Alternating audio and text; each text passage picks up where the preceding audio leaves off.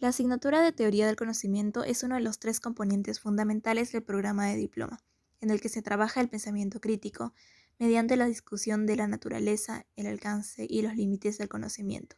procurando apreciar, inspirar y promover el conocimiento humano e intercultural, trascendiendo los prejuicios, desde múltiples perspectivas a partir de un tema central, cuyo eje es el conocimiento y el actor del conocimiento. Esta asignatura desarrolla el análisis de cuestiones de conocimiento que giran en relación a cómo se produce, adquiere, comparte y utiliza el conocimiento. Por eso, en esta ocasión les presentaré la primera actividad con nota internacional en TDC, que consiste en elegir de entre diversas áreas o temas, como arte, matemática, historia, ciencias naturales, ciencias humanas, política, religión, lenguaje y tecnología, para que sea la perspectiva del análisis, para luego elegir una pregunta de la guía de TDC y relacionar esta con la perspectiva, y con tres objetos de tu entorno más cercano. De esta manera, vinculando los tres objetos con la pregunta, mirando el contexto real de tales objetos y la perspectiva elegida.